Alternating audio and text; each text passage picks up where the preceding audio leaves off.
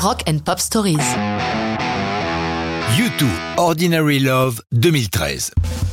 Lorsqu'il y a une cause à défendre, on peut faire confiance à Bono et sa bande.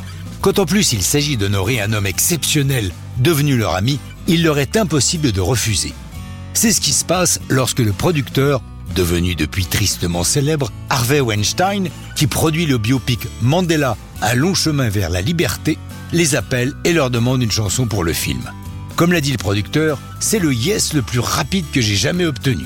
Pourtant, le groupe est en plein boulot au studio Electric Lady de New York, avec Danger Mouse, le producteur des Black Keys.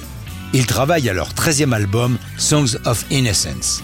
Mais, comme l'a raconté The Edge, le guitariste de U2, lorsqu'il nous a téléphoné, on s'est dit Vraiment? Maintenant? Évidemment, il nous était impossible de refuser. L'homme et sa cause étaient historiques.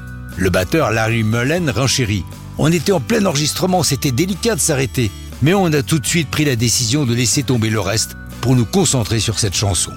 Pour la créer, le groupe tâtonne avant d'arriver au résultat. Bono l'a expliqué au magazine Billboard. Il nous a fallu trois ou quatre tentatives avant que ça soit comme on le souhaitait.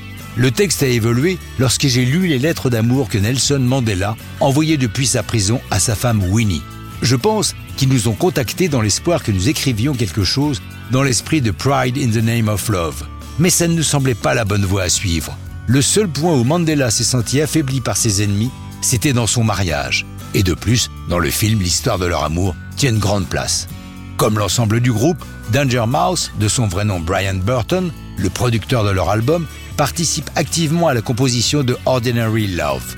Par un triste clin d'œil du destin, le single est publié cinq jours à peine avant le décès de Mandela, chez lui, à 95 ans. Le 17 février 2014, pour la première de l'émission The Tonight Show starring Jimmy Fallon, U2, accompagné par The Roots, le groupe maison, donne une interprétation plus qu'émouvante de la chanson. Ordinary Love est nommé aux Oscars en 2014 et reçoit le 12 janvier un Golden Globe de la meilleure chanson originale.